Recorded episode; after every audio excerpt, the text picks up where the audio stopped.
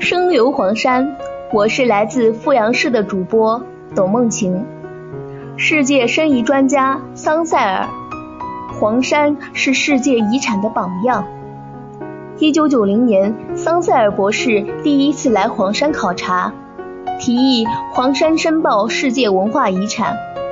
二零一四年五月二十七日，在联合国教科文组织名录遗产与可持续发展黄山对话会现场，当头发花白的桑塞尔走上主席台。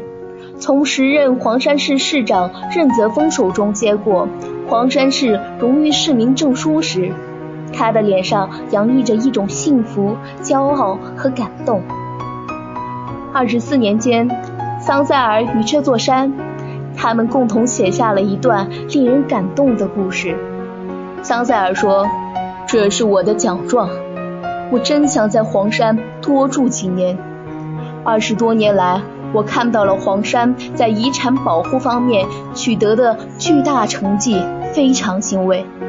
我必须要向大家说，黄山已经成为世界遗产的一个榜样。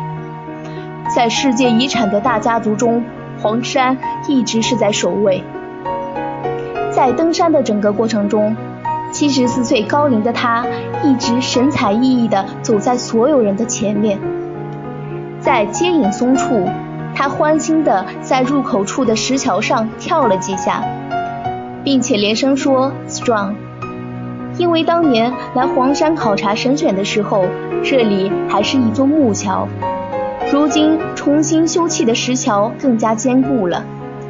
在陇龙松处，他蹲下来仔细地看了看，然后说：“我记得这棵松树，这样的保护方式很好，不让游客踩到。”可以很好的保护边上的植被。在路上，他听到了八音鸟欢快的叫着。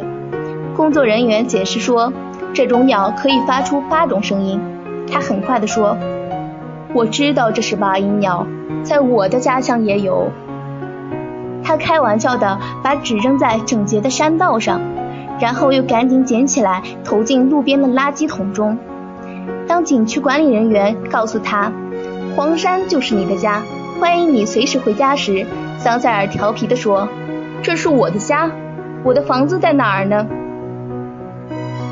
在西海饭店，桑塞尔以一个黄山市民的身份，欣然为黄山题字。